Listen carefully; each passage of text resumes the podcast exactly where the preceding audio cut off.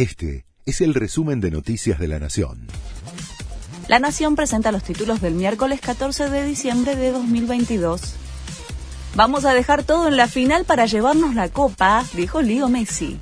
Pedimos a la gente que confíe porque sabía lo que somos. Este grupo es una locura. Ahora a disfrutar todo esto, señaló el 10, que se convirtió en el máximo goleador de la selección argentina en mundiales tras su tanto de penal. Además, Messi igualó el récord de presencias mundiales de Lothar Mateus y quedó a un paso de quedar como el jugador con más partidos de toda la historia en Copas del Mundo. Muchos buscan un vuelo de último momento para llegar a Qatar después del triunfo de Argentina.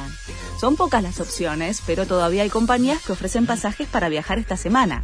Las tarifas oscilan entre 680 mil y 1.700.000 pesos. Aerolíneas Argentinas agotó uno de sus vuelos a la media hora de finalizado el partido contra Croacia.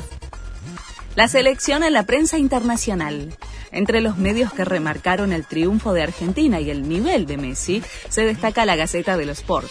Mara Messi fue la forma de homenajear al actual 10 y recordar a Maradona. ¿De qué planeta viniste? se pregunta en su portada el medio español AS. La genialidad de Messi asegura el pase a la final, destacó el inglés de Gapian.